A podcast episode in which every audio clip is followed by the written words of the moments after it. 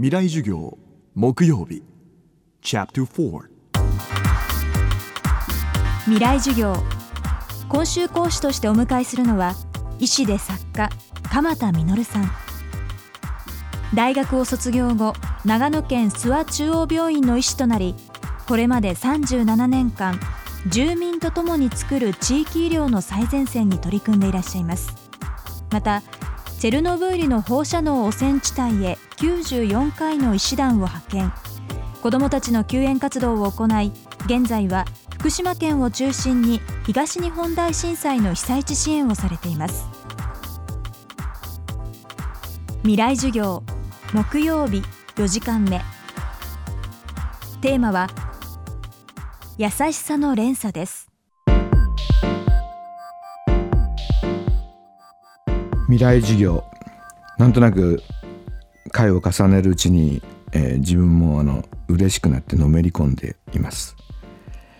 僕は2ヶ月ほど前にチェルノブイリ福島。情けないけど諦めないという本を朝日新聞社から出しました。その後つい最近です。希望という東京書籍から写真集を出しました。両方とも東北の宮城県の石巻被災地です。や福島県の原発の近くで僕が救援活動している。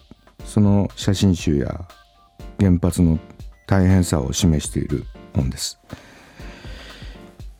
僕はいつも相手の身になることを習慣づけて行動しています。被災地に入る時3月11日に震災があって3月15日 SOS が僕のとこに入りました。第一陣の医師が南相馬という福島県の海岸沿いにある町です。ですから津波でたくさんの家が流されたくさんの死人が出ました。しかも原発から近いためにボランティアが入ってきません。第二陣の医師として僕が入っていく時にちょうど10日目でした。あったかいものを一度も食べてないってですね。僕が自分が被災者で体育館に寝てたらどうしてほしいのかなって僕なら何してほしいかなって思ったんですね。あったかいもの食べたいなってきっと僕は思うって思ったんです。で炊き出しができませんからレトルトのおでんをたくさんある会社の社長さんにお願いして持ち込みました。体育館の中でお湯で温めておでんを食べていただきました。漁師のおじさんがこう言いました。俺は家を流された。家族を失った。でも今日ちょっとあったかいもの食べて先生今までなんか自殺することばっか考えてたんだけどしばらく死ぬことを考えないで済むよって言ってくれたんですね。頑張れよとか希望を持ってくださいって言葉で言うのを僕は大大嫌いです。みんな頑張りたいんですよね。みんな希望を持ちたいんですよ。持つ時が来れば希望は持つんです。それよりもあったかいものが食べれるとかですね。大事なんですよ。石巻に3週間目に僕が入る時に入った時巡回診療して歩いたんですけども一人もお風呂に入ってなかったですその頃。津波に流されて海の中泳ぎ切りながら助かった人もいるんですよ。それなのにお風呂も入れてないんです。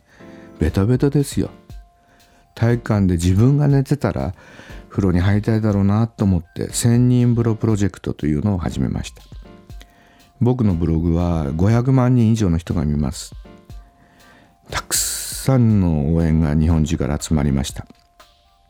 そして石巻の港小学校という巨大な避難所での校庭を借りて巨大なテントを立ててお風呂を入れたんですね。9月の中旬ついに2万人を突破しました。いつも相手の身になるということを心がけてきました。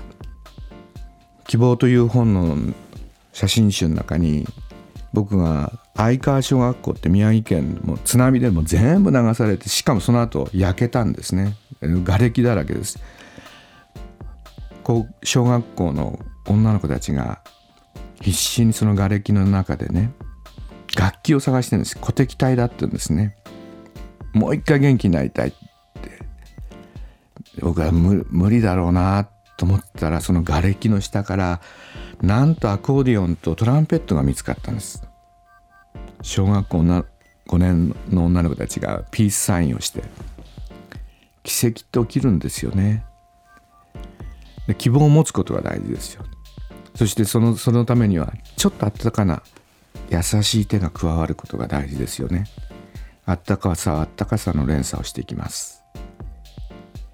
えー、1週間聞いていただいてありがとうございます。